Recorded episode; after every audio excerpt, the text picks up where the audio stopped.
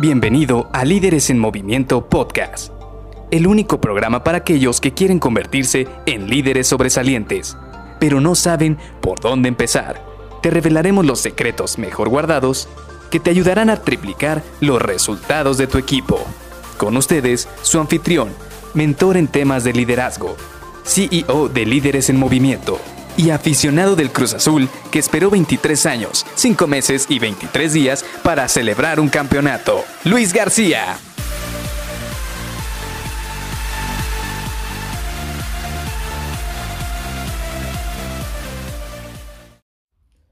Hola, ¿qué tal? ¿Cómo estás? Soy Luis García y te doy la bienvenida a Líderes en Movimiento Podcast. Y aquí te tengo una pregunta muy interesante el día de hoy. Dime, ¿te ha pasado que has perdido de vista una actividad que se tenía que entregar el día de ayer?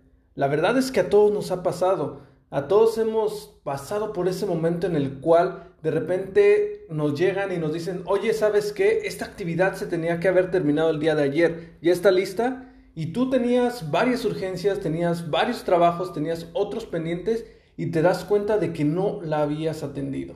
Esto es muy normal y es porque no tenemos a veces un sistema en el cual nos vaya recordando o nos vaya diciendo qué actividades tenemos o cuál es el orden que tenemos que estar cumpliendo. Cuando tú estás en un puesto operativo, ya sea cuando eres una persona, un miembro de un equipo, ya sea del equipo de ventas, del equipo de diseño, de ingeniería, de producción, pues prácticamente tu, única, tu único alcance son esas actividades que tienes en el día a día. Es decir, lo que tienes que hacer el día de hoy, quizás lo que tienes que hacer un par de días después. Pero cuando tienes un equipo a cargo, tu responsabilidad es poder ver hacia futuro, poder ver al menos dos o tres semanas hacia adelante cuál va a ser la carga de trabajo de tu equipo. Y muchas veces usamos varias herramientas, algunas electrónicas, algunos un poco más este, rústicos, agarran un pizarrón, agarran una libreta. La verdad es que todas y cada una de estas herramientas son buenas siempre y cuando las llevemos con disciplina. ¿Y por qué lo digo de esta manera? Porque muchas veces nada más llegan las actividades y decimos, sí, el día de mañana la acabamos. O sabes que la voy a programar para dentro de una semana y media. Pasan cinco días y no recuerdas esa actividad. ¿Por qué? Porque no tenías un lugar donde estabas almacenando estas actividades. Y como te digo, esto es muy común. A mí me pasó cuando tenía un equipo a cargo, apenas estaba teniendo un equipo a cargo. Y entonces yo empecé a recibir las actividades y me decían, esto lo necesito para la siguiente semana, esto lo necesito en dos semanas, esto tenemos que completarlo en esta semana. Y se me iban juntando las tareas y yo pensaba que era muy sencillo nada más conforme se acercaba la fecha de entrega, empezar a asignárselo a mis colaboradores.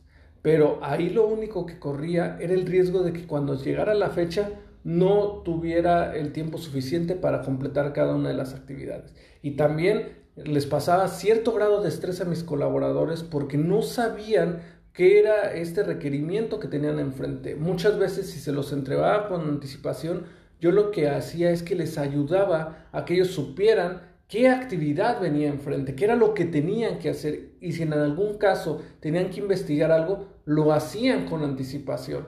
Pero si yo llegaba dos, tres días antes de, oye, esto lo tenemos que sacar para mañana, difícilmente podían estar preparados para poder cumplir con esa tarea.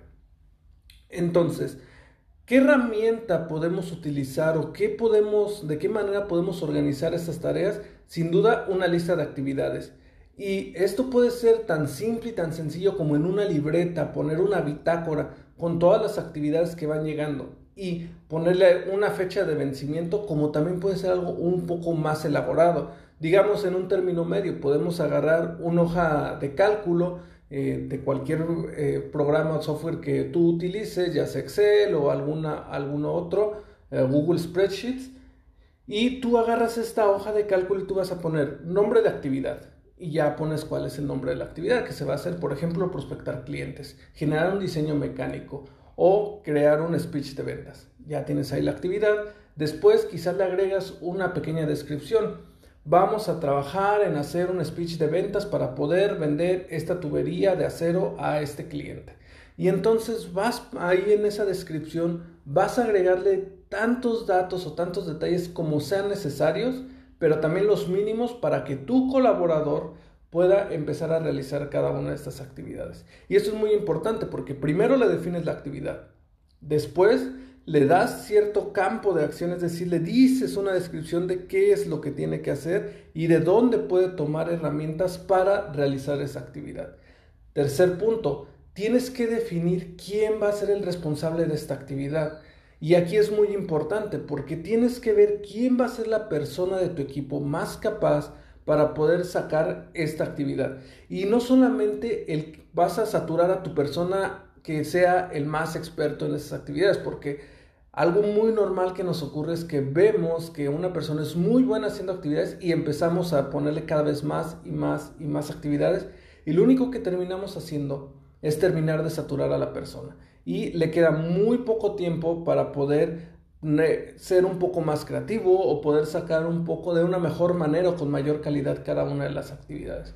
Por ello, tenemos que tener una buena distribución y un primer punto de partida es esta lista. Así que a la hora de que tú asignes un responsable, observes quién va a ser la persona más adecuada. No tiene que ser el más experto. Quizás si es una actividad que tiene dos semanas de tiempo de entrega, se la puedes dejar a una persona, a un miembro de tu equipo que puede tardarse una semana y media. Al final del día tienes dos semanas para completarla y sabes que va a estar dentro de tiempo.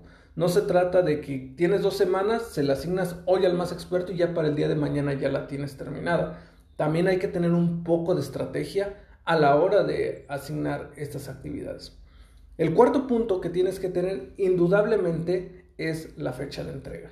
¿Por qué? Porque de esta manera, al tener una fecha de entrega, tú le estás diciendo a tus colaboradores, a tus miembros de equipo, cuándo es la fecha que tiene que estar esa actividad. Y a ti también te sirve como referencia para que si tú puedes crear semáforos dentro de esta lista de actividades, tú puedas ir viendo, ah, esta actividad aún sigue en verde, esta actividad ya se está acercando a su fecha de entrega, entonces la voy a poner en amarillo, o si esta actividad ya se tiene que entregar el día de hoy, o en el peor de los casos ya se ha vencido, ponerle un semáforo en rojo. De esta manera tú vas a poder ser capaz de darle trazabilidad a todas y cada una de estas actividades que tienes por enfrente. Y por último, tú ya vas a poder generar indicadores para cada una de estas actividades. Hay tres indicadores a mí que me gusta manejar bastante seguido. Uno de ellos, sin duda, es el tiempo. Si, si ves que tus colaboradores constantemente están cerrando estas actividades antes de la fecha de cierre, entonces es un buen indicador y tú puedes darle trazabilidad porque al final del año o al final de un periodo de evaluación con tus colaboradores, te vas a dar cuenta si están cumpliendo las fechas que tú estás buscando. Un segundo indicador que a ti te puede servir es la calidad. Y esto de la calidad es algo que tú tienes que encontrar la manera de cómo contabilizarlo. ¿Por qué? Porque muchas veces van a decir, sí está de muy buena calidad o no está de muy buena calidad, pero no tienes una, un parámetro para poder decir, esta, esta actividad se cerró porque tiene, no sé, un programa de un programa de Java que tiene 500 líneas y mi colaborador lo acabó en 489 líneas, por ejemplo, por decir algo. O esta venta se tenía que cerrar en 30 días y mi colaborador la cerró en 29 días. Entonces, todo ese tipo de cosas le van sumando la calidad. Otra cosa es, por ejemplo, puedes evaluar la calidad de tus clientes. Quizás ir con tu cliente y decir, ¿sabes qué? ¿Cómo te trató mi colaborador? Y puede ser cliente externo o cliente interno ya sea tu cliente final, el que compra tu producto, o tu otras áreas envueltas dentro de la organización. Y de esta manera también puedes evaluar la calidad de tus colaboradores o de los entregables que hacen tus colaboradores.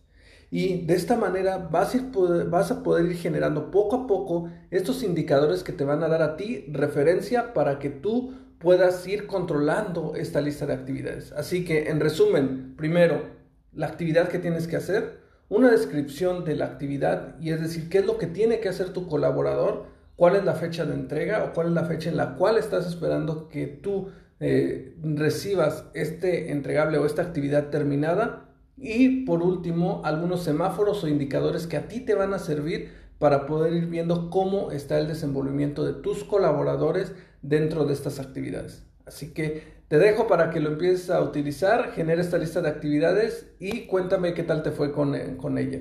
Nos vemos y muchas gracias.